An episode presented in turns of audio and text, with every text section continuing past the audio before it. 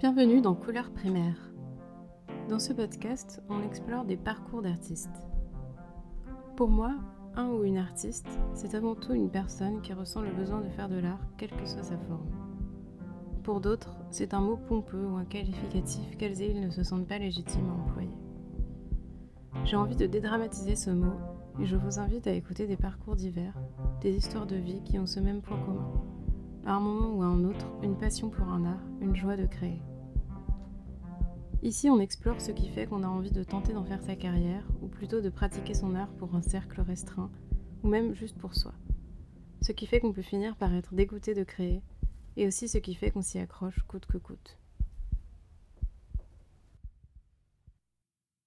Pour ce troisième épisode, mon invité est Romy Alizé. Romy est avant tout photographe, mais elle réalise aussi depuis peu des films et est également actrice et travailleuse du sexe.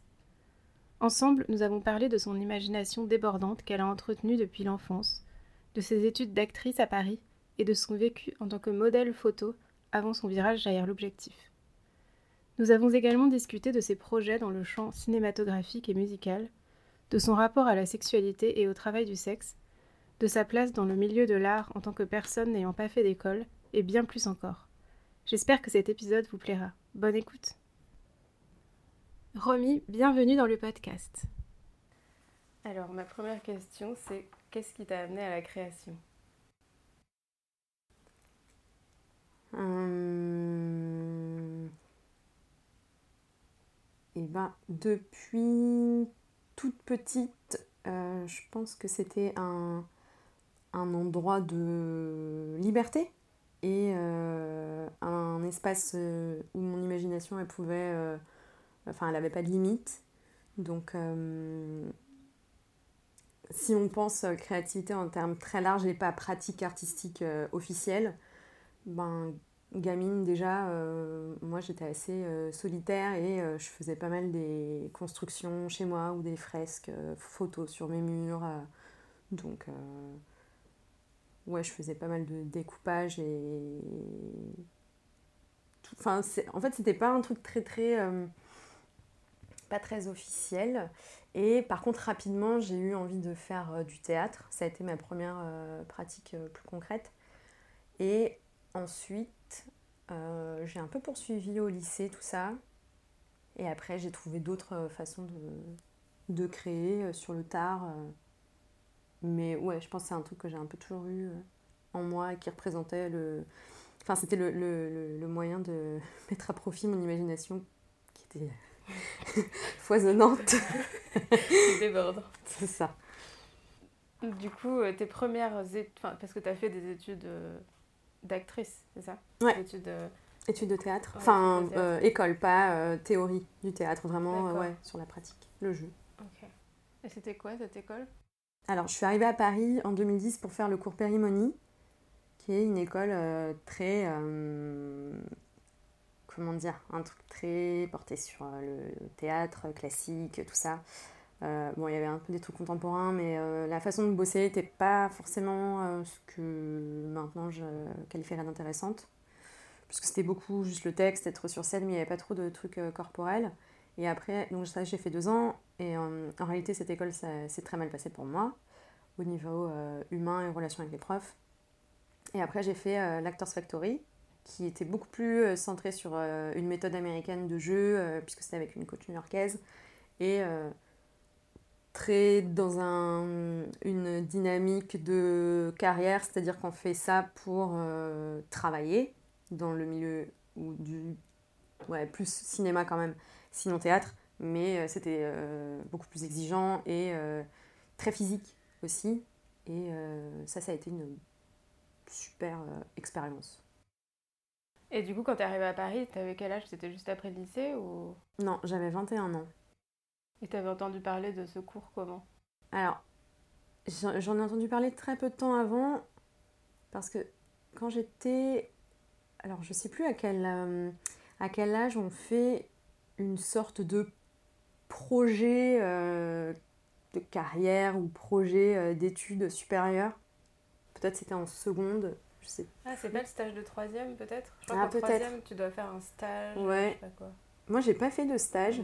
Je n'ai pas de souvenir. Par contre, je me rappelle que j'avais fait un dossier euh, comédienne et nous, j'avais parlé du cours Florent parce que je pense que à ce moment-là, euh, je j'avais peut-être même pas internet, donc euh, c'était un peu le l'école. Donc moi, j'avais expliqué, ben, il faudrait que je fasse le cours Florent pour être comédienne et on m'avait dit ah, bah, ça... va pas être simple comme projet, mais bon donc euh, au final, j'ai un peu lâché euh, l'affaire et je voulais faire à un moment aussi un bac euh, théâtre. Et pour ça, il fallait que j'aille à La Roche-sur-Yon, qui est la ville plus importante qui est à côté des Sables d'Olonne. Et, et ça s'est pas fait parce que c'était compliqué de changer de ville, parce qu'il aurait fallu me trouver un logement, que ma mère n'avait pas de thunes pour ça. Enfin, logistiquement, c'était horrible pour elle. Et donc, j'ai tiré une croix là-dessus. Après, j'ai passé mon bac, je suis allée à Nantes faire une fac de lettres euh, parce que j'étais poussée par personne pour faire autre chose. Donc je suis arrivée. Euh, comme prévu, je suis allée à quelques cours euh, et j'ai pas fait long feu. Par contre, là-bas, j'avais pris une option à un moment théâtre et on avait abordé bah, des auteurs que je n'avais jamais entendu parler de ma vie. et c'était plutôt très très chouette en fait. Donc je pense que ça m'avait un peu remis euh, dans le bain du jeu et, euh, et ça m'avait confirmé ce, truc. Bah, j'ai envie d'avoir ça dans ma vie en fait régulièrement. Et euh, après, j'ai fait deux ans un peu de d'errance à, Nantes. j'ai fait babysitter, j'ai bossé à Quick et j'étais maquée et je n'avais aucun horizon. Enfin, mon avenir était vraiment pas très pas très certain et je me voyais un peu devenir quelqu'un d'inintéressant et mes grands-parents sont décédés quasiment en même temps. Il y a eu un petit héritage euh, qui n'était pas grandiose en soi mais qui pour euh, ma famille représentait une espèce de chance et j'ai fait des pieds et des mains à ma mère pour qu'elle me paye une école de théâtre à Paris quoi. Donc mmh. euh, elle a fini par céder parce que je lui ai dit que quand j'allais être à Paris, je lui ai dit que j'allais trouver un job étudiant très très vite et que tant qu'elle me payait l'école, moi je pouvais payer tout le reste, que j'allais me débrouiller et j'avais mis beaucoup de sous de côté aussi quand j'étais à Nantes parce que j'avais trois jobs en même temps. Du coup, je faisais, je sais pas, genre 50-60 heures par semaine et j'avais plein de sous quoi. Bon, je suis arrivée, j'ai un peu tout défoncé, mais j'ai tenu parole en moins d'une semaine. Euh, j'avais un job dans un magasin, j'ai commencé l'école. Euh, et après, ça a été quand même un gouffre financier, euh, ces écoles-là, et pour ma mère aussi, je pense. C'était un peu dur. Mais voilà, à 21 ans, j'y suis allée. Alors en plus, le projet, c'est que quand même, je devais venir avec la personne avec qui je sortais à cette époque-là. Et on s'est séparés six mois avant. Donc tout aurait pu sauter, en fait, puisque le plan, c'était de partir à deux et tout. Et moi, j'étais assez sûre de moi. Et j'ai dit non, non, mais en fait, vraiment, il faut que j'y aille. Je pense qu'il faut que j'aille à Paris. Et j'ai tout réorganisé toute seule de recherche d'appart, de, de machin, de trucs. Mais je suis arrivée à Paris et une semaine après, j'étais à l'école, je savais pas. Je connaissais rien à, rien et voilà. Ouais. Et euh, comme on parle de ta famille, euh, du coup, euh, au niveau de l'art dans ta famille, comment c'était? Enfin, Est-ce que tu avais une sorte d'éducation artistique ou comment c'était le rapport à l'art dans ta famille de manière générale? Alors, pas d'éducation artistique. Par contre, ma mère, dans sa famille de cinq frères et sœurs, c'est la seule qui a était artiste dans le sens où elle a fait de la création de bijoux, elle a fait du piano très jeune, chose qui était impossible à l'époque parce qu'en termes de thunes, euh, laisse tomber, enfin, c'était inimaginable. Et en fait, ma mère a 13 ans, elle a quitté le foyer familial pour aller vivre avec une vieille dame très très riche, vraiment haute bourgeoisie. C'était un espèce d'échange en fait. Elle a été mi-virée de chez ses parents parce que ses parents ont accepté de la filer à cette vieille dame. Et euh, ce qui a donc constitué une espèce de blessure à vie pour ma mère a aussi représenté son, sa porte de sortie du foyer euh, familial où il n'y avait aucune place pour euh, ben, ouais, l'art, la création. Donc elle, elle, elle a eu accès à, un piano, tout ça. Donc elle était plutôt branchée ouais, musique et création manuelle. Elle a fait beaucoup de choses par elle-même, elle faisait des sacs. voilà, mm. donc c'est à peu près les seules choses. Euh, mais sinon, c'est tout. C'est tout. Moi, mon père n'était pas là. Euh, j'ai été la première. Mon frère, il était juste féru d'histoire, mais rien en termes euh, art. rien du tout. Après, on avait quand même très tôt une sensibilité euh, sur la musique, quoi. Moi, j'ai eu tout de suite ce truc-là, la musique. J'étais fan de cinéma, je pense, j'avais 3 ans, j'étais déjà obsédée par les images, donc tous les jours, je me faisais des films. ça, c'était... Mais je pense que ça m'appartenait plutôt à moi. Ouais. Ouais. Et après, par contre, ma sœur a fait histoire de l'art, donc il y a eu peut-être un truc où moi, j'ai amené un truc de la pratique, mais c'est vraiment l'artiste de la famille, tu vois, celle qui fait des choses pas très... Enfin, voilà, moi, j'ai jamais été en mode je fais des maths et je vais euh, m'intéresser à la science. Enfin, c'est vraiment le cliché, la meuf qui lit, euh, qui construit des maisons dans sa chambre et qui euh, finit à faire du théâtre. voilà. Ouais. Donc, Donc cette, cette école Actors Factory à Paris, ça s'est passé comment pour toi, la scolarité? Ça a duré combien de temps aussi? Alors c'était deux ans, tout comme la première école. Et en fait quand j'ai terminé la première école, moi j'étais assez abattue, parce que j'ai été quasiment virée et traitée de folle par des profs en qui j'avais confiance. Il y a eu aussi des soucis de euh, manipulation, euh, d'humiliation de la part de certains profs. Donc, franchement, j'étais assez. Euh, j'étais vraiment très très marquée par cette école et je me suis dit que si c'était ça le milieu du théâtre, c'est-à-dire des gens mauvais, manipulateurs et frustrés, ça, ça, enfin, je ne tiendrais pas quoi, ça m'intéressait pas. Et je cherchais un peu une école avec un ami avec qui j'avais fait ces deux premières années et on s'est retrouvés sur un tournage euh, à faire de la figuration et on a rencontré pas mal de personnes qui étaient dans l'Actors Factory. Et euh, la coach en question, Tiffany Stern, elle était là. Et en fait, ça s'est fait assez simplement. On l'a rencontrée après, on a échangé, elle a adoré notre énergie. Moi, de toute façon, c'était euh, soit j'allais là, soit j'avais trouvé aussi une autre école qui avait l'air plutôt bien, très physique.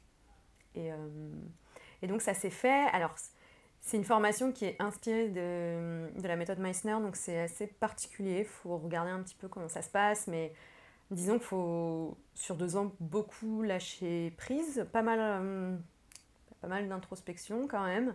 Euh, c'est pas arriver et faire un texte euh, et jouer un peu euh, comme ça. On avait des exercices assez marrants, des échauffements toujours très cool. Et surtout, cet exercice en question, c'est un face-à-face sur une chaise et où tu dois communiquer avec la personne, mais en utilisant toujours un seul mot, toujours le même. Ce qui permet en fait de communiquer au-delà du mot et de permettre à tes émotions de mieux circuler, tout ça. Ce qui fait que quand t'es fake et tout ça, tu l'identifies beaucoup plus facilement. Et c'était super intéressant, super impressionnant aussi parce que tu es devant tout le monde et en même temps avec une espèce de bienveillance dès le premier cours euh, qui, moi, m'a permis de respirer. Et je pense que beaucoup d'autres personnes, des gens d'ailleurs qui avaient fait d'autres cours et où souvent tu as une espèce de pression sur le rendu parce que tu as l'impression que les, acteurs et actrices, c'est le talent euh, inné. Or, euh, même les acteurs et actrices qu'on adore, tu vois, des States où c'est une espèce de, de, machine, en fait, c'est quand même des gens, pour la plupart, qui ont beaucoup bossé, qui sont coachés, qui rendent. Enfin, T'as toujours des gens qui ont un parcours particulier un talent qui fait qu'ils préparent rien, mais la plupart là-bas, euh, ils sont méga préparés. Donc c'est surtout le, justement le, le message pendant ces deux ans de formation, c'était ben, en, fait, euh, c'est un métier où il faut énormément bosser. Et bosser, c'est pas juste. Euh, enfin, tu bosses pas des rôles. Enfin, c'est bosser aussi toi ta personnalité parce que plus toi tu connais des choses, plus tu t'intéresses aux autres, plus tu diversifies tes activités artistiques, ben, plus tu seras apte à jouer à plein de personnages. Donc ça c'était chouette et c'est à ce moment-là que je me suis dit bah ouais en fait c'est ça, il faut être curieuse. Moi j'étais contente d'avoir euh, d'autres centres d'intérêt que juste le jeu d'avoir un univers intérieur euh, déjà assez fort et développé. Tu vois sur tous les trucs d'érotisme, de euh, voilà, moi j'avais cet attrait pour tout ce qui était lié au, sexe depuis super longtemps et que j'aimais bien retrouver dans n'importe quel type d'œuvre. Ben, là-bas c'était plutôt un, un, atout et ben, ma coach Tiffany elle a toujours hyper accueilli ce truc-là en moi alors que ça pouvait être vu comme enfin un truc soit très dérangeant ailleurs et elle disait mais c'est ta singularité euh, ben voilà quoi ça, ça t'appartient et ça crée euh, c'est un truc intéressant. Enfin en, tout cas là-bas les, les, singularités de chaque personne étaient célébrées plutôt que cassées. Mais par contre après il y avait un peu un truc où t'étais tellement à nu qu'il y a des gens qui se tirent en milieu d'année parce que parce que ça va loin quoi. C'est faut accepter de tu te regardes un peu dans le miroir et c'est apprendre à te connaître à 100% pour pouvoir jouer de la façon la plus honnête qui soit d'autres personnes, d'autres personnes que toi. Quoi. Hmm. Et du coup, cet attrait pour le sexe, la sexualité et tout, c'était un truc que tu avais depuis, depuis genre ton adolescence, quoi? Enfance. Enfance, même. Ce qui peut être un espèce de euh, très commun aux enfants, c'est-à-dire une, hmm. quand même une euh, curiosité, fascination pour les, les choses liées au, au sexe. Moi, j'ai toujours senti que ça me marquait quand même vraiment très fort. Et peut-être, en fait, ça aurait pu se dissiper comme sûrement pour pas mal de gens. C'est-à-dire qu'après, ça devient juste un, truc au collège. Ouais, bah, le sexe, le sexe, t'en rigoles et tout.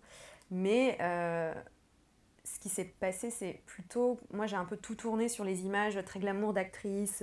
En fait, tout ce qui représentait les femmes euh, très sexy, très sexuelles, ça devenait une euh, porte enfin un moyen de m'émanciper euh, d'un pas d'un truc qui n'allait pas mais à ce moment-là euh, je, ne mm. savais quand même pas vraiment pourquoi mais moi quand je voyais une femme nue euh, je trouvais ça assez fort et j'avais vraiment très envie d'être d'être ces femmes là donc tout ce qui était lié au fait de séduire de, de se sexualiser dans le mouvement accrocher le regard enfin moi c'était un un jeu, une obsession. Après, je dis pas que j'ai eu ça en permanence parce que j'étais quand même très studieuse aussi.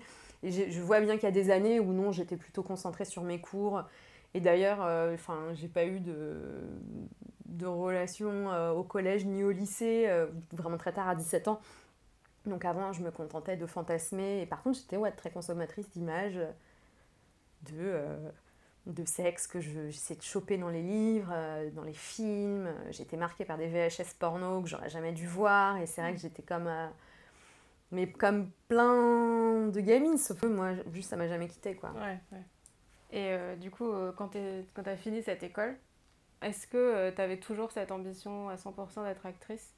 Comment a évolué, disons, ton ambition d'être actrice entre le moment où tu es rentrée dans le système scolaire actrice, quoi, mm. et au moment où tu en es sortie?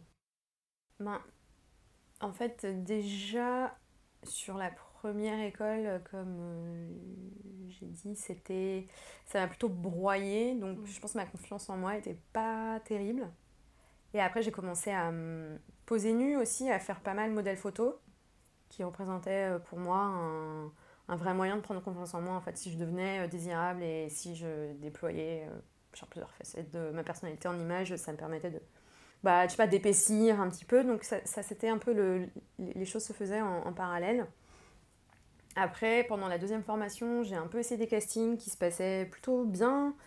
Euh, j'arrivais à bosser et tout ça, mais euh, j'étais quand même toujours un peu freinée par euh, les... le rapport au corps et à l'image dans ces milieux-là, où en fait, je... si tu veux, c'était juste... j'étais super lucide, je me voyais, il y a des périodes où j'avais j'étais un peu plus ronde qu'à d'autres. Enfin, même globalement, pendant la deuxième école, je n'ai fait que grossir parce que je pense que ça remuait trop de choses. Puis c'était une époque où moi, même faire une thérapie, ça n'existait même pas. J'avais des problèmes de fric énormes. Euh, l'école, c'était un gouffre pour ma mère. Donc je portais beaucoup de choses, je grossissais, je grossissais. Et en fait, euh, les rôles proposés aux meufs, euh, c'est jeunes et jolies filles de 18 à 25 ans. Mmh. Donc même moi, quand j'arrivais, même si j'étais douée, bah en fait, je J'étais trop grosse. Pourtant, je ne dis pas, enfin, je pense que j'ai jamais dépassé la taille 40. Mais, euh, mais, mais, je vois bien, puis je vois des images de moi à cette époque-là et, et, je sais. Je sais très bien que j'arrivais et juste, c'était pas possible en fait. Euh, si t'as une meuf qui était aussi en agence de mannequin en concurrence, c'est elle qui allait être prise. Ouais. Donc en fait, j'étais très très lucide là-dessus. Un jour, ma coach m'a dit qu'il faudrait que tu maigrisses, mais elle me disait en plus, dans un truc de il faut que tu fasses du sport, il faut que tu transpires, il faut que tu. Il y a un truc tu vois, qui était... Euh, enfin, clairement, je grossissais parce qu'il y a des choses que je ne me permettais pas de d'exprimer ou que je ne disais pas à cette époque. Et aussi parce que moi, j'avais une grande frustration, c'est que je, pour moi, ce métier-là, c'était euh, patauger. Tu patauges dans l'attente, dans euh, les projets. ça... Ouais, il y a de la concurrence, donc c'est quand même assez difficile, je trouve, surtout pour les meufs. le critère de la beauté est tellement important que, bon, ben tu trouveras toujours euh, des nanas euh, talentueuses et en plus super belles. Euh. donc tu vois, tes chances de réussir ont quand même diminué. Et donc ce qui s'est passé, c'est que à un moment, j'ai dit, ben moi je veux plus faire ce métier-là, je lâche. Je lâche l'affaire, je veux pas faire de casting, je veux pas chercher d'agent, je veux pas faire une bande démo de merde. J'ai envie de faire des projets étudiants. J'ai... Je me suis dit que ça. En fait, je me suis pas dit, ouais, ça marchera jamais pour moi. Je me suis dit, l'énergie qu'il faudrait que je place pour que ça réussisse peut-être un jour va me coûter trop d'années et euh, je sens que j'ai une autre mission. Et aussi un jour, une copine m'a dit Romy, je pense que toi, tu peux faire des. Elle m'a dit des grandes choses. Tu peux l'idée des trucs. Elle me dit tu, vas pas être juste actrice à attendre. Elle m'avait dit tu, tu vas initier des trucs. Enfin, elle me sentait vraiment capable de, euh, de choses plus. C'est pas plus ambitieuses que je dis pas qu'être actrice, un Enfin, tu vois, c'était plus, bah non, mais toi, t'as trop d'imagination. Il faut que tu crées tes propres trucs, quoi. En fait, c'est un peu ce qui s'est passé. C'est qu'après, euh, bah, j'ai lâché, et puis la, photo s'est un peu euh, imposée à moi, euh, petit à petit, quoi. Mais euh, j'ai eu quand même deux ans d'errance totale où j'ai, avec le recul, je pense avoir été plutôt en dépression pendant plusieurs mois. Parce que je me levais pas très facilement le matin, que je fumais des pétards, ce que je n'avais jamais fait de ma vie. Et, et ouais, je broyais vraiment du noir. Et en fait, c'est la photo qui m'a un peu sorti de ça. Le fait d'être photographe, hein, plus, Oui, euh, justement plus modèle. ouais. Et donc, t'avais quel âge à peu près quand ça, ça s'est passé la photo? Eh bien, je crois que j'ai pris mes toutes premières photos, euh, mais vraiment euh, ouais, toutes premières en 2014. Donc j'avais euh, 25, je pense. Et c'est devenu une pratique plus. Pratique qui avait une vraie place dans ma vie. À partir de 2016, quand j'ai eu des premiers euh, petits projets d'expo, euh, tout ça, où j'avais fait un fanzine aussi. euh. Ah, et aussi en 2015, en 2015, j'ai tenté les concours des beaux-arts. D'un coup, je me suis dit, Ah ouais mais en fait, pourquoi pas? Des Beaux-Arts de Paris? Paris, Lyon et Nantes. euh, et j'avais quand même, euh, en fait, déjà pas mal de matière parce que j'avais fait des dossiers. et je faisais- J'avais une grosse pratique photo, mais je crois que je me rendais pas trop compte. Mais en fait, je shootais énormément. Je proposais beaucoup de gens de poser. Tous les gens de mon école étaient, avaient posé nu pour moi, je pense. Et ouais, ça c'était 2015. Donc, ouais, en 2014-2015, finalement, j'étais assez productive. C'est marrant parce que 2015, je vois juste une année de, de dépression je n'ai rien fait. Or, j'avais quand même tenté les concours des trois écoles. Donc, j'ai dû me préparer. Ça a été plutôt bien parce que j'ai appris plein de choses sur euh, la performance, tout ça. J'essayais de comprendre en fait où est-ce que je pouvais ancrer mon travail. Et je me sentais pas si proche du milieu de la photographie. J'étais plus attirée par euh, des artistes meufs euh, issus de la performance qui avaient utilisé la photographie aussi. euh. En fait, ça me parlait davantage. Donc euh, ça, c'était euh, intéressant et enrichissant. Sauf que bon, bah, quand j'ai pas été prise, je pense que je l'ai pris un peu euh, comme une espèce d'invalidation totale. euh, puis comme moi, j'avais aucune. euh, Enfin, tu vois, j'ai pas fait d'art appliqué, vraiment rien, quoi. Donc, euh, et ma culture, euh, vraiment de l'art, elle était euh, super pauvre. La photo, c'est petit à petit, et encore, euh, c'était euh, parce qu'une de mes meilleures amies avait, elle, fait les beaux-arts et qu'elle m'avait filé plein de références. euh. Mais, ouais, non, moi, j'avais pas. J'étais pas armée pour ces concours, j'avais pas le jargon, école d'art. Je sais pas, j'étais déjà trop dans. Puis en fait, peut-être mon projet, il était déjà un peu avancé, et je sais pas. Donc en tout cas, ça, l'a pas fait, mais ça m'a confronté à un truc un peu euh, concret de allez, euh, qu'est-ce qu'on veut raconter, tout ça. Et euh, ta photographie, ça a toujours été sur la sexualité comme thème ou au début, quand t'as commencé, c'était autre chose? Au début, c'était sur le corps, mais justement pas, pas la sexualité. Comme j'avais beaucoup posé en tant que modèle pour des photos très très... euh, c'est un truc vraiment euh, sexe, premier degré.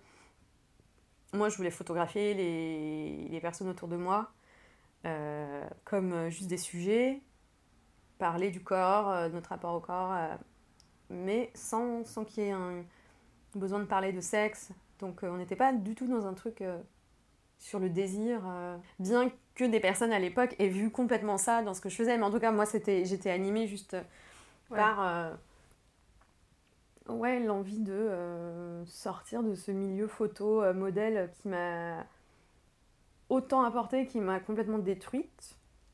Mais voilà, qui, qui représente aussi des années d'expérience euh, qui font que, après, c'est ce qui m'amène à moi à photographier. Je pense c'est un peu un truc horrible, mais peut-être si j'avais pas eu toutes ces expériences glauques, j'aurais pas eu ce si fort désir de prendre des photos. Et euh, est-ce que tu voudrais parler de ce que tu veux dire par expérience glauque? Bah, alors, bon, globalement, il y en a beaucoup parce que c'est quand même un milieu où tu bon, as son lot de, de, de- mecs un peu tarés. Il y a des super rencontres aussi, et heureusement qu'il y en a eu parce que je pense que enfin, j'ai posé pour des, des photographes euh, hommes, du coup, qui m'ont pas mal euh, poussé. Ils m'ont pas poussé à, à faire de la photo, enfin, il y en a un si, mais qui me poussait en tant que femme, vraiment, à, à oser des choses devant la caméra, à pas à pas minauder, à pas être dans un truc de je peux pas être euh, la femme que je veux être. euh, et moi, j'avais envie de poser et d'être super puissante en fait. Et même dans tout ce qui était sexuel, je voulais, je voulais que ça puisse euh, être reçu comme un truc très très fort quoi. Et sauf que tu as plein de photographes qui justement ont envie de te mettre dans une position un peu soumission, de, euh, de te rajeunir dans, tu vois, dans le côté un peu plus proie ou je sais pas quoi. Euh, et sur les mauvaises expériences, bah après c'est mm, ma deuxième expérience de modèle nu, euh, j'étais, enfin on appelle ça un viol qualifié. Euh, et euh, donc ça deuxième expérience qui aurait pu être décisive pour arrêter et qui m'a moi plutôt motivée à poursuivre parce que je suis allée au tribunal et tout ça, il y a eu un procès, machin.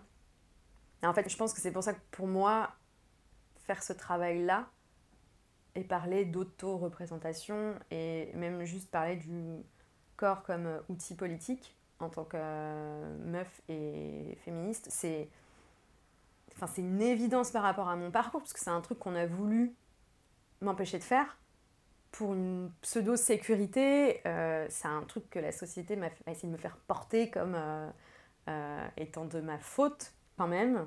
Tu vois, ce fameux discours de bah, si, puisque tu as posé nu, c'est pour ça que. Et en fait, moi, j'ai vraiment repris, euh, c'est comme reprendre le flambeau et dire euh, non, non, en fait, moi, je, je n'y suis pour rien. Et poser nu, si ça, ça provoque quelque chose en moi qui est tellement fort et qui m'apporte tellement que je vais continuer à le faire. Et j'ai envie de faire ça d'une façon qui va provoquer beaucoup de réactions et d'indignation, je pense. C'est-à-dire que moi, je voulais être une- la modèle euh, la plus trash de Paris, quoi. Enfin, vraiment, je- je te- j'ai tellement de photos de moi, la chatte écartée, avec des regards caméra, où quand même, Ouais. tu vois, j'ai même pas 25 ans et, euh, j'avais euh, vraiment pas froid aux yeux. Et en fait, c'était une espèce de mi-revanche et une affirmation totale de moi en, en, en être sexuée. Aussi un truc qu'on m'avait complètement confisqué dans l'adolescence. euh, parce que j'avais souvent des insultes qui me dévalorisaient en tant que personne désirable. Donc c'était une, complètement une reprise de pouvoir et un moyen de, euh, ouais, ouais, de, de, de m'affirmer. Ouais. Et après, il y a eu une autre agression, et ça c'était un an avant MeToo. Donc ça a été une période un peu, euh, un peu lourde, mais euh, c'est aussi à ce moment-là que j'ai arrêté. J'ai eu une période très faste aussi euh, de shooting, euh, où là c'était vraiment de la photo amateur, donc pas très intéressant. Mais j'étais souvent rémunérée, donc ça m'a pas mal aidé. Et euh, je suis vraiment tombée sur un psychopathe. Il rien arrivé, mais trois ans après, j'ai appris qu'il avait bah, violé une modèle et j'ai dû apporter mon témoignage, tout ça. Donc, c'est quand même une expérience assez traumatisante. Et à ce moment-là, je me suis dit, waouh, il faut calmer le, faut calmer le jeu là. C'est quand même un univers tellement. Il y, a, il y a des belles rencontres à faire, mais il y a un sacré lot de mecs fous et, euh, et de prédateurs assez, assez dégueulasse, quoi. Donc j'ai complètement stoppé à un moment. Et euh, donc, tu es aussi euh, actrice dans des films pornographiques. Ouais. Et ça, ça a commencé quand? Enfin, déjà, quand est-ce que t'es venue l'idée? Et puis, quand est-ce que la pratique est arrivée? Il y a quelques années, parce que je me rappelle de moi en seconde dire à- devant toute la salle d'études, je vais devenir actrice porno. Et je pense que j'avais un truc de provoque à l'époque, mais vraiment, moi j'avais un tel besoin de me démarquer des autres euh, et dire non, mais moi je vais pas faire école de commerce, les gars, je vais faire actrice porno. et euh, sauf que bah, voilà, dix ans après, euh, je l'ai quand même fait. Et euh, non, quand je suis arrivée à Paris, moi j'ai voulu le faire. En... Donc j'ai contacté Ovidie, parce qu'à l'époque, je savais déjà que je voulais pas faire ça avec des, des mecs. Je l'ai rencontré et il y avait un projet de film et tout. Après, moi je me suis complètement. Comme on dit quand tu fais oh en fait non. Défilé. Je me suis complètement défilée ouais. et je pense que j'ai bien fait parce que j'avais euh, bah ouais 21 ans que mon école euh, psychologiquement c'était dur et je pense Mm. qu'on on ne m'aurait pas du tout soutenue que j'aurais peut-être subi un truc de stigmate de harcèlement euh, que j'aurais dû gérer complètement seule et j'avais absolument pas les épaules. Absolument pas. Aussi à l'époque ce qui a été assez euh, décisif c'est qu'il y avait des scènes euh, hétéros et j'avais déjà un blocage avec ça en fait, mais je ne savais pas trop l'identifier. C'est-à-dire que je- j'avais une espèce de révulsion pour les représentations euh, de sexe euh, hétéro. Et je me disais, mais moi, je ne je, je, peux pas m'imaginer euh, en levrette avec un mec cis, quoi. Sauf que, bon, ben, c'est quand même le porno et qu'il n'y avait pas trop. Enfin, en 2010 en tout cas, tu vois, j'avais pas les noms pour faire du porno lesbien. Et puis, mais moi, je comprenais pas parce qu'en fait, je couchais avec des hommes donc je savais pas pourquoi j'avais un tel. Mais tu te blocage. comme bisexuelle à l'époque Ouais, bi. Ouais, ouais, ouais. Ouais, bi, mais enfin, tu vois, j'avais mm. tellement de copains, mais j'avais ce blocage et je crois que. Je pense que j'ai eu un truc intériorisé assez longtemps. Euh, mais je sais pas si ça porte un nom, c'est. Enfin, tu vois, un. Eh, tu parles de l'hétérosexualité compulsive. C'est, c'est quoi l'hétérosexualité C'est. Oh là là, faudrait que je le décrive bien. C'est un concept euh, d'Adrienne Rich. Ouais qui en gros euh, explique que dans la socialisation des, des, femmes, quoi, il y a cette obligation à être hétérosexuel qui fait que du coup tu finis par en fait machinalement être hétérosexuel et que en fait parfois tu es lesbienne sans même t'en rendre compte quoi. Mais je sais pas si c'est ce concept là, mais mais j'avais je portais en moi un grand euh, un grand euh, conflit sur, euh, ben, dans ma vie sexuelle, je couchais avec des hommes et c'était souvent fait de façon très frénétique aussi. Pas forcément toujours très sain, clairement. Et en même temps, un tel dégoût de m'imaginer vu dans ces rapports-là, tu vois, ça bloquait et je comprenais mmh. vraiment pas d'où ça venait. Je comprenais pas. Donc j'ai dit non euh, au final, dernière minute, voilà. Et ça s'est réitéré deux ans après où euh, Ovidie m'a recontacté et je dit pareil. En fait, il y a eu des tentatives et à chaque fois, c'était des projets avec des mecs. C'était super bizarre parce que actuellement, là, je pense que je pourrais le faire parce que j'ai compris que c'était euh, déjà un travail et je pourrais le faire euh, si j'avais le sentiment que ça apporte quelque chose en termes de représentation. Je suis toujours pas trop partante pour faire des scènes de fellation et de levrette parce que j'envisage aussi la pornographie comme un, endroit de, de lutte mais c'est vraiment un titre très très personnel quoi. J'ai aucun mépris pour euh, mes, mes, amis qui font du porno, euh, même si elles sont gouines et qui font des scènes de cul hétéro très, très basiques. Mais moi, je m'ai toujours dit, je veux bien tourner avec un mec cis, mais il faut qu'on propose une alternative dans les scènes en fait. Sinon, non. Moi, je le ferais pas. Ça me coûterait trop. Euh. Donc ouais, il y a eu des tentatives et ensuite en 2015, j'ai tourné ma première scène suite à un appel de Émilie Jouvet pour un film qu'elle montait un peu documentaire, euh, enfin voilà, un projet euh, très expérimental. Et elle m'a proposé de faire une scène de sexe. Je pense que je ne savais pas du tout pourquoi moi je devais faire une scène de sexe alors que les autres n'en faisaient pas. Mais on avait le contact euh, d'une Argentine, Maria Riot, qui, qui, était, elle, très intéressée, avec qui j'ai été mise en contact, que j'ai adoré tout de suite, et avec qui j'ai fait la scène. Et en fait, euh, je dis pas que j'étais. que tout s'est fait de façon si fluide et naturelle, mais j'avais commencé dans les meilleures conditions possibles pour moi, c'est-à-dire avec une réalisatrice, une scène de meuf, euh, dans un univers vraiment très très Gwyn et moi ça m'allait. Et aussi je savais pourquoi je le faisais c'est que je, je me sentais très très euh, très très seule dans les milieux euh, théâtre de l'époque parce qu'il n'y avait pas de gens très queer. Et, euh, et je retrouvais en fait il n'y a rien qui me me nourrissait. Je me sentais un peu à l'étroit. Et je savais qu'en faisant ce film j'allais potentiellement rencontrer des personnes qui auraient un, enfin, joué un rôle clé dans, dans mon évolution. Et c'est le cas parce que c'est toujours des amis la plupart euh, des, des, personnes du tournage. Et voilà, c'était quand même 2015, je suis arrivée en 2010, donc j'ai mis 5 ans avant de vraiment passer à l'acte, alors qu'il y a eu plusieurs perches tendues. Mais ouais, à chaque fois, les, les acteurs, alors que tu vois, c'est ton job en fait, donc tu tournes, tu dis oui. Euh. Bon, dans le porno féministe et queer, tu peux un peu choisir tes partenaires. Mais en fait, moi, je trouvais les mecs tous. Euh, ils me dégoûtaient tous. Et tu vois, c'était vraiment un truc euh, pas. Euh, en fait, c'est très. Comment dire Je pouvais pas tricher. C'est-à-dire que je j'arrivais pas à me dire c'est un job et en fait. Euh, t'es pas là pour séduire ce, cet acteur. donc en fait, lui ou un autre, ça irait et j'aurais peut-être. Non, moi, ça, c'était inentendable. je disais non, tout le monde, tu vois. Après, Erika Lost aussi m'avait proposé en 2016, je pense, ou 17. Pareil, un film, c'était avec des mecs. Et moi, j'étais trop flattée qu'elle me propose de faire un film, mais j'ai mis un mois et je lui ai fait un mail. Et là, j'avais été assez sincère.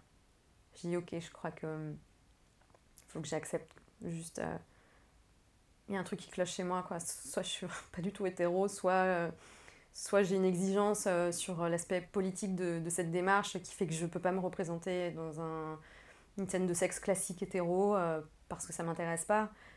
Mais tu vois, c'était soit l'un, soit l'autre. Je crois que c'est les deux. Ouais. Bah oui. Avec le recul. Avec, bah, vu l'endroit où je me trouve actuellement, euh, oui, c'est les deux, quoi. Et justement, actuellement Actuellement, maintenant, tu te considères comme photographe et travailleuse du sexe? Ouais, alors, euh, des fois, c'est vrai que je me dis... Euh, bah, je sais pas, c'est un peu le truc quand t'as plein de casquettes, tu sais plus quoi dire. Photographe, ouais, mais en fait, souvent, je, me dis, ben, j'ai plus le sentiment d'être artiste dans le sens où je suis pas non plus une obsédée de la photographie en tant que telle. Euh, j'ai une pratique photo qui prend une grosse place dans ma vie, mais, euh, mais tu vois, là, je vais mettre pas mal d'énergie dans la musique. J'ai commencé à faire des films aussi, donc pareil, je vais travailler sur une performance avec une amie. Et en fait, plus ça va, plus je vois bien quand même que moi, je suis intéressée par plein de manières de dire les choses.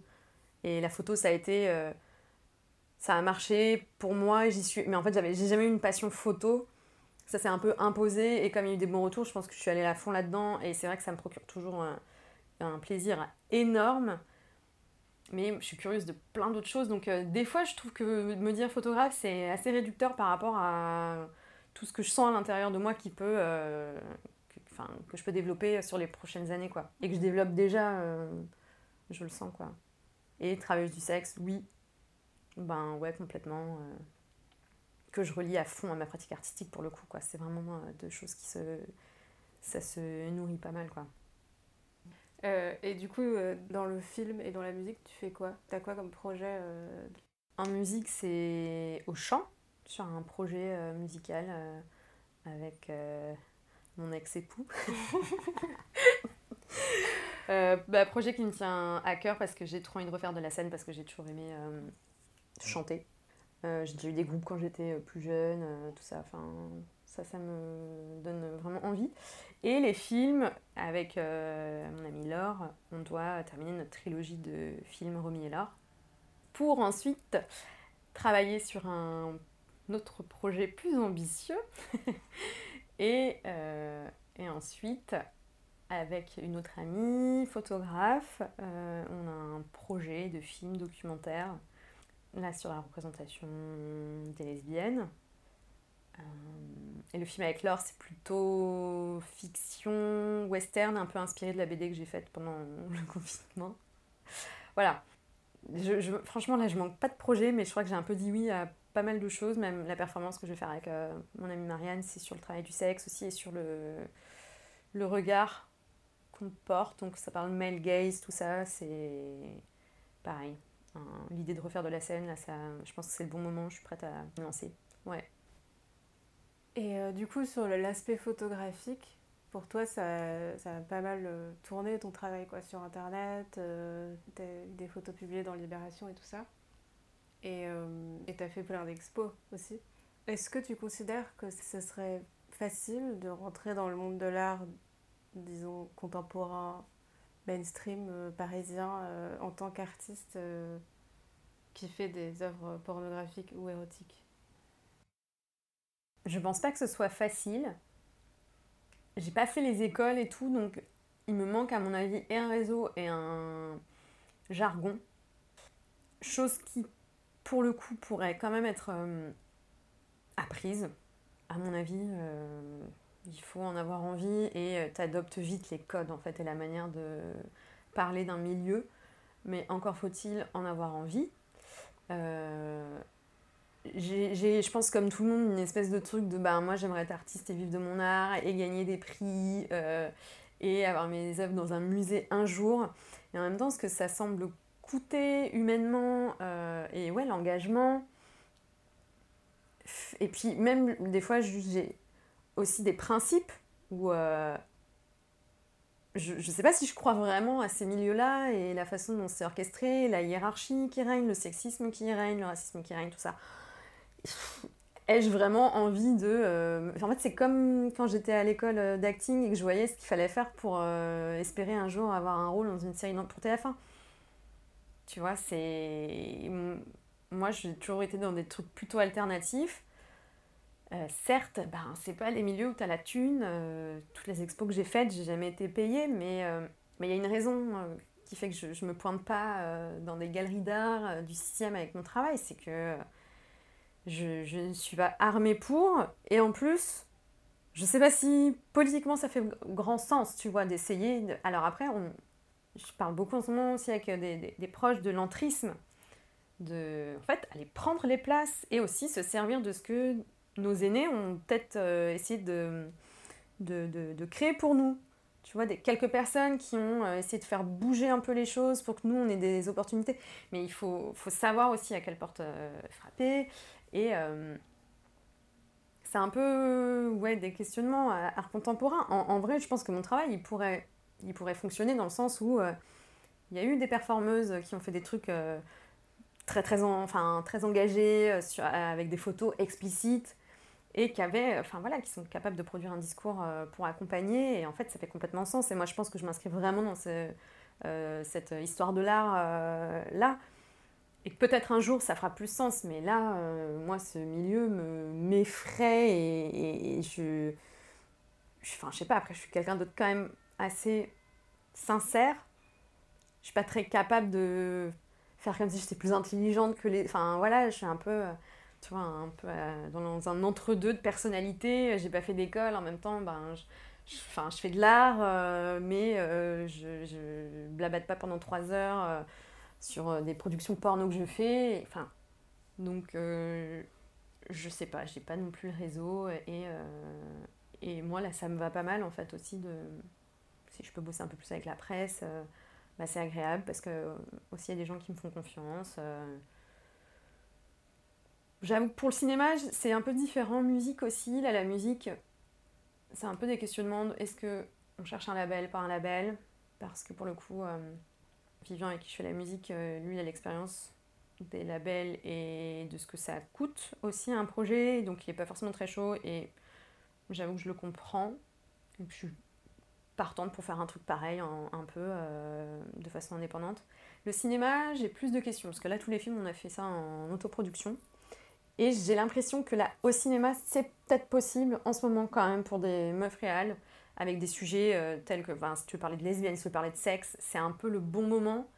Et il est possible que là, des, vraiment des, des personnes aient fait une place pour nous et que ce serait dommage de ne pas y aller. J'ai l'impression que c'est peut-être plus simple. En tout cas, tu peux trouver quand même là des prods. Il y a des meufs qui ont envie de produire d'autres meufs. Euh, et une demande du public assez forte. En fait, c'est aussi peut-être parce que le cinéma et tout ce qui est euh, dans l'image animée, ben, il y a une plus grande facilité de distribution, alors que la photographie ou l'art contemporain, bon, bah, c'est restreint. Il y a pas, c'est pas un public mainstream qui réclame ça, alors que des films, un peu plus. Par rapport au cinéma, je suis plus partante pour faire des dossiers, attendre des, euh, des, enfin, les, les, commissions. Euh. Là, moi, j'ai plus motivé justement mes partenaires à ce qu'on essaye de faire ça comme les autres. Alors que sur d'autres projets, ben non, tu vois, photo, je fais ça, j'ai pas de galerie ni rien, enfin je suis complètement... Euh, ouais, c'est vrai que j'ai l'impression que dans l'art contemporain, euh, les trucs alternatifs, en fait, ils ont beaucoup moins de thunes que, par exemple, dans le cinéma alternatif ou dans d'autres champs de l'art alternatif. C'est comme si dans l'art contemporain, toutes les thunes étaient réunies à un seul endroit et en fait, si tu veux pas aller dans cet endroit-là, bah, tu peux crever, quoi. Bah, le truc, c'est que les musées, les galeries, il y a quand même un. Peut-être les musées un peu moins encore, ça dépend, mais. Tu vois, on n'y rentre pas de façon très fluide et naturelle. Un cinéma, même un cinéma d'art et essai, en fait, je trouve que tu rentres parce que. Bah, en fait, c'est une salle de cinéma, personne ne te juge, tu t'assois et. Moi, j'ai découvert tout, le, cinéma d'auteur euh, comme ça, j'allais seule au ciné. Euh, et je sentais pas un, truc de. Le snobisme et tout ça. Ouais, il n'y a, a, pas de rapport de classe. Alors que entrer dans une galerie, quand t'es schlag, T'es là, en fait, tu vois bien qu'on te regarde comme la schlag. tu sais, qui, qui, comprend rien à ce qui est au mur, parce qu'en même temps, mais qui peut comprendre Enfin, le nombre de fois où j'ai vu des trucs et je, je me disais, mais qu'est-ce qu'il faut apprendre Qu'est-ce qu'il faut étudier pour avoir une révélation euh, de l'ordre de l'émotionnel face à, ça euh, donc c'est normal que ça me mette tout de suite une espèce de barrière avec les gens, parce que c'est trop perché euh, l'art contemporain. Mais je, enfin, je grossis le trait, parce que en vrai, je suis pas non plus euh, d'une euh, curiosité à cet endroit-là euh, très forte quoi. Je, ça ne m'intéresse pas vraiment. Je préfère regarder ce qui se fait en, ciné, en musique, en dessin quoi. C'est à peu près les seuls trucs qui m'intéressent. Je, je suis même pas très intéressée par la photographie. oui, c'est vrai qu'il y a le dessin aussi que tu as commencé un peu pendant le confinement, du coup. Ouais, alors vraiment niveau amateur, mais par contre, j'ai toujours apprécié les... Bah, les gens qui dessinent. C'est un art que j'aime en tant que spectatrice. Ça, j'adore. Ouais. J'ai toujours acheté plein de fanzines, de dessins. Euh. Ouais, ça, je suis assez admiratif, quoi. Photo, euh, moins un peu à une époque. Quand je veux. Ouais, moins. Moins maintenant. En fait, ce que je me rends compte que c'est pas la photographie qui me plaît, c'est en général ce qui est dit et que les messages, il y a plein de formes différentes. Donc je le retrouve en fait dans des œuvres euh, cinématographiques ou quoi, tu vois. Et du coup, toi, tu es, dans... es plutôt dans l'art érotique, photographique ça. Et... Bah après, je sais pas si on peut parler d'un art érotique en, vrai. Je... je sais pas, pornographique? Non, enfin. Art en général, oui, mais bon, c'est un champ d'art. Euh, ouais, mais non, art engagé, peut-être. Un, un, art. Euh, mais est-ce que tu dirais que sur ce plan-là, en tout cas, est-ce que tu trouves qu'il y a une différence de traitement entre les hommes et les femmes Au niveau de Qui font ce type d'art? Bah, Pendant longtemps, il y a eu pas mal d'œuvres signées par des, par des mecs. Mais je crois que c'est une autre, une autre époque, là, quand même. On a... Je trouve qu'il y a une évolution significative ben, moi, je la ressens. Je sais pas du tout si ça s'applique euh, pour tout le monde, mais moi, je trouve que c'est des, tellement dépassé. Et je crois que si, je crois que même des photographes, là, par exemple, enfin, pour le coup, milieu photo, la photo de nu, de, de, de meuf, faite par des hommes, ça intéresse quand même plus grand monde. Je pense qu'il y en a qui en souffrent un peu, mais je crois que c'est une réalité. Et tout comme ce que je fais a pu être accueilli à un moment parce que euh, bah, c'est un truc de réappropriation, euh, tu vois, un espace euh, d'un coup qui est comme ça investi par des jeunes meufs comme mm. moi et que ça a une. Il y a une. C'est lourd de sens en fait surtout quand on étudie après les parcours de chacune. Enfin, moi, j'étais quand même modèle. C'est pas rien d'être modèle puis photographe et de faire ce type d'image. Je pense que ça raconte beaucoup de choses. Euh, de ce désir d'être euh, bah, artiste complètement et plus euh, à, la, muse. Enfin, tu vois, cette espèce de truc où tu restes muse toute ta vie. Enfin, ce rôle complètement fermant et complètement mensonger, quoi. Qui nie toutes tes, toutes tes capacités à créer toi. Mais après, aussi, peut-être dans un art plus gay, il y a pas mal de choses qui se sont toujours faites. D'ailleurs, pendant très longtemps, moi, j'ai été inspirée euh, euh, par le travail d'artiste PD. Parce qu'il photographiait euh, d'une façon. il, enfin, il se photographiait d'une façon qui me parlait. Ah, et qui me permettait. Et en fait, il n'y avait que ça. S'il n'y avait pas de. J'allais beaucoup au mot à la bouche, rayon photo. Et j'en ai, des bouquins de photos gays et je trouvais ça génial parce que ça parlait de désir, il y avait un truc de regard euh, qui était trop fort et en fait c'était assez euh, il y avait une grosse production quand même. Alors que un regard de meuf gouine sur une meuf gouine, ben, il n'y a rien. C'est de niche quoi. Là on ressort des trucs, euh, t'as des, des meufs qui ressortent des trucs sur Insta, de bouquins ou de fanzines, mais en fait c'est tellement de niche, c'est pas du tout des trucs qui nous sont arrivés. Mm tout cuit dans un rayon dédié au mot à la bouche, il n'y quasiment rien. J'ai jamais vu un bouquin. Franchement, si j'avais vu un truc de euh, lesbienne euh, en mode, euh, tu vois, érotique, sexy, je l'aurais acheté direct. Parce que j'achetais tout, un moment, vraiment tout ce qui sortait. Et j'ai que des bouquins de PD. Donc ce truc de le regard d'une meuf sur une autre meuf, c'est quand même assez fort et assez récent même dans le ciné. Enfin, tu vois, pourquoi tout le monde est en extase devant Céline Sciamma euh, C'est parce que son film, c'est. Ouais, c'est The Lesbian Gaze. Ah ouais, on est en 2020, quoi. c'est pour ça que c'est si fort pour plein de nanas, je pense. Bah ouais, moi ça C'est qu'avant, euh, tu cherchais dans le vide, il n'y a rien. Et en photo, bah ouais, je dis pas il y a eu, mais ça a toujours, toujours resté euh, un peu difficile d'accès, ou alors fallait vraiment être déjà très euh, informé et avoir les, les bonnes. euh, ou la bonne curiosité, je sais pas, j'aurais pu demander aussi, tu vois, dans les librairies, euh, bah alors vous n'avez pas des bouquins euh, qui montrent des meufs euh, et qui soient pas prises en photo par des mecs, peut-être qu'on m'aurait dit, ah bah attends, il y a quelques trucs et tout. Mais je pense que c'était pas mal en fait de me forger avec ce regard mec parce que ça déplaçait quand même. Je voyais pas un.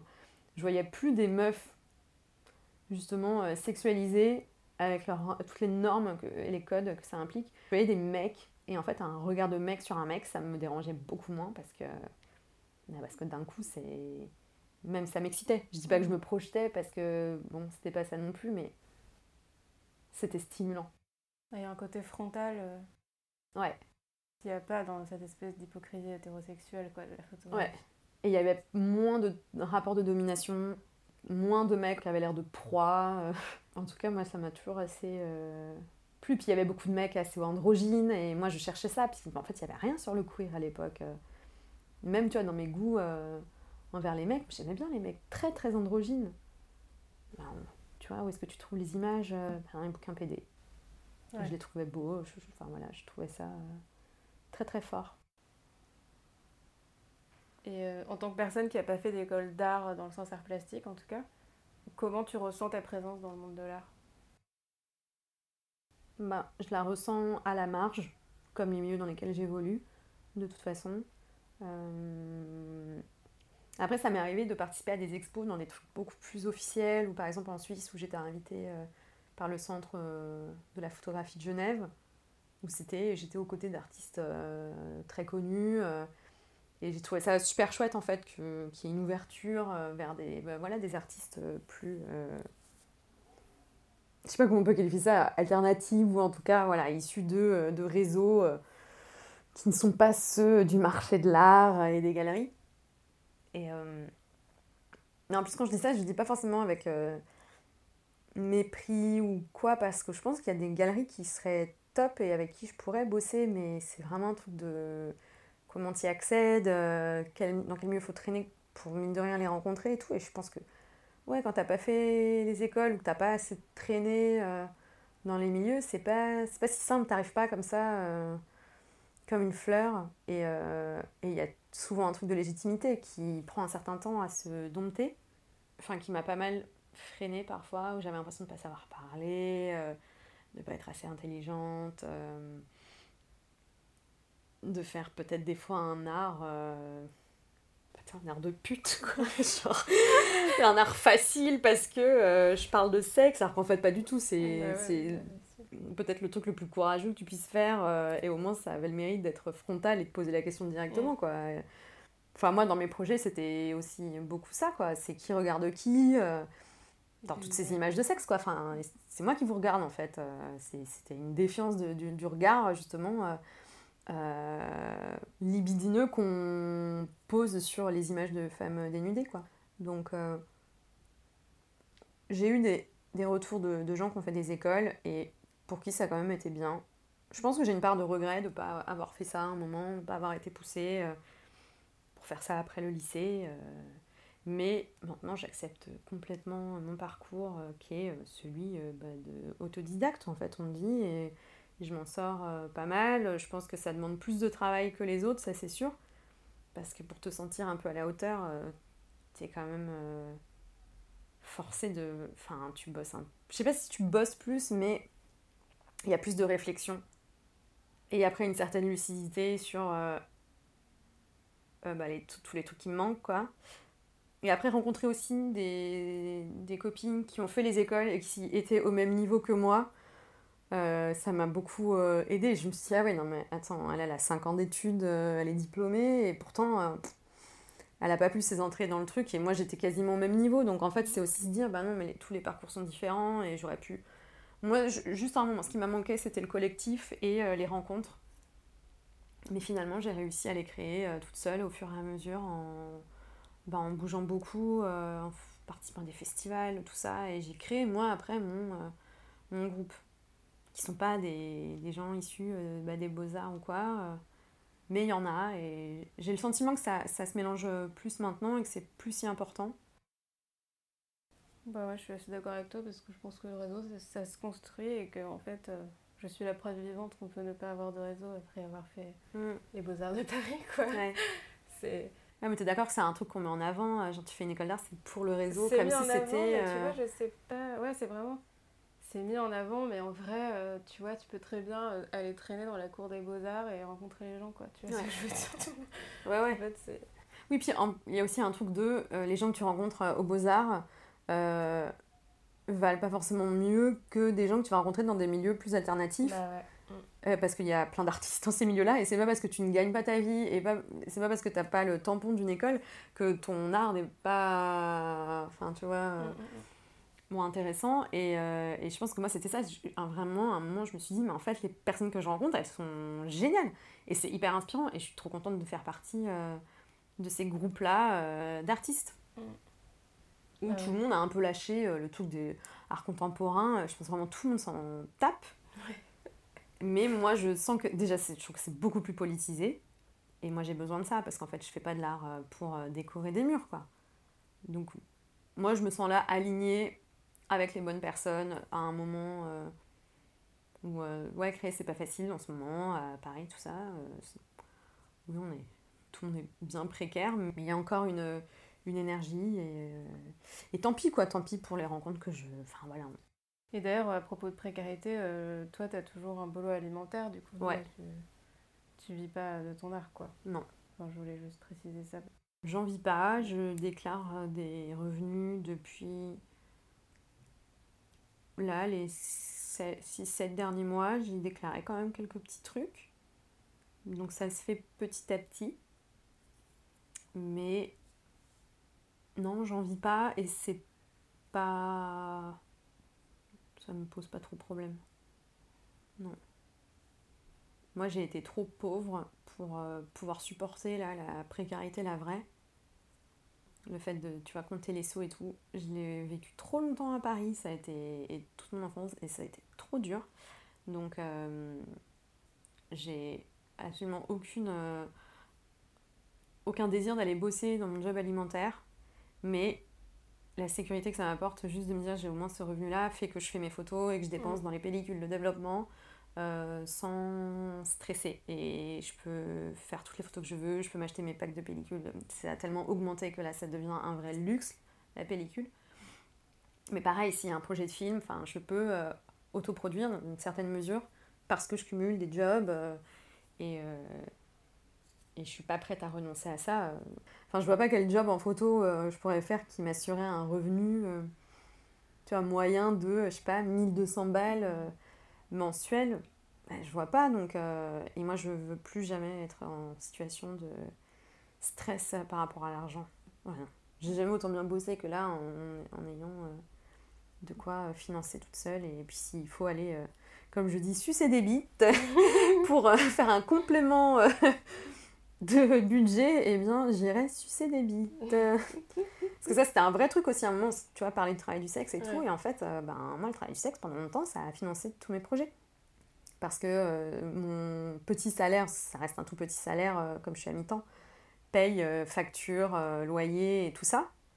Et quand j'avais pas de commande photo, parce que j'en ai quand même pas 10 000, ben, tu vois, tout ce qui est photographie, donc tu as une expo, faut payer des tirages, tu veux pas des tirages trop pourris, euh, souvent c'est un budget, genre des fois 3 400 balles. Euh, si tu vends rien derrière, c'est dur. Ben, travail du sexe, euh, moi ça m'a permis d'aller acheter mes cadres, mes tirages et fièrement avec mon cash et, et, de me dire c'est trop bien de le réinjecter là-dedans. Ça procurait une vraie force. Et je me disais c'est un juste retour des choses quoi.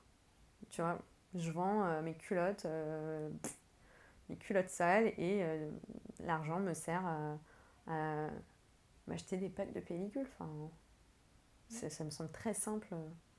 Bah oui. On trouve l'argent, on vient. Hein. Moi, je ne veux pas aller demander à mes parents.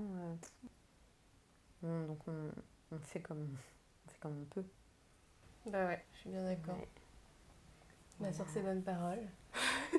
Merci Romy.